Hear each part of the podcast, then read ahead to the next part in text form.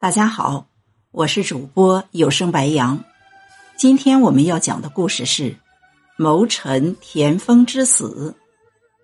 田丰死得很冤枉，他死不是因为做错了什么，而是因为做事情太耿直了。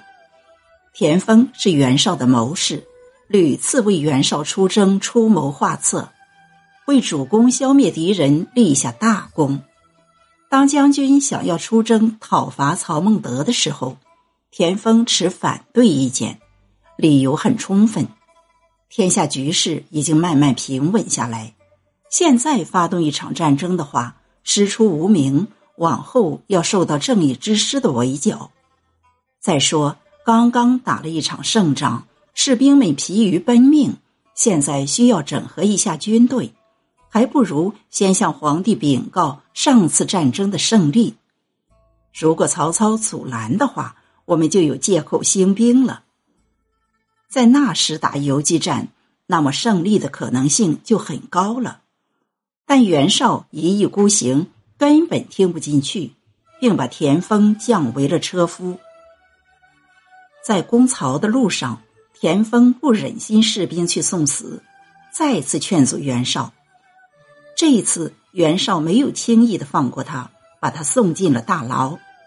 可是田丰也不是轻易屈服的人，第三次力谏。这次袁绍想拿他来祭旗，但被人劝住了。经历了最后一场决战——官渡之战后，袁绍的主公彻底败了。这个时候，他才恍然觉得田丰说的话是正确的。他一开始。是想把田丰给放了，可转念一想，说不定这个谋士会在暗中讥讽自己的失败，索性把田丰给杀了。田丰这个忠心耿耿的谋臣就这么死了。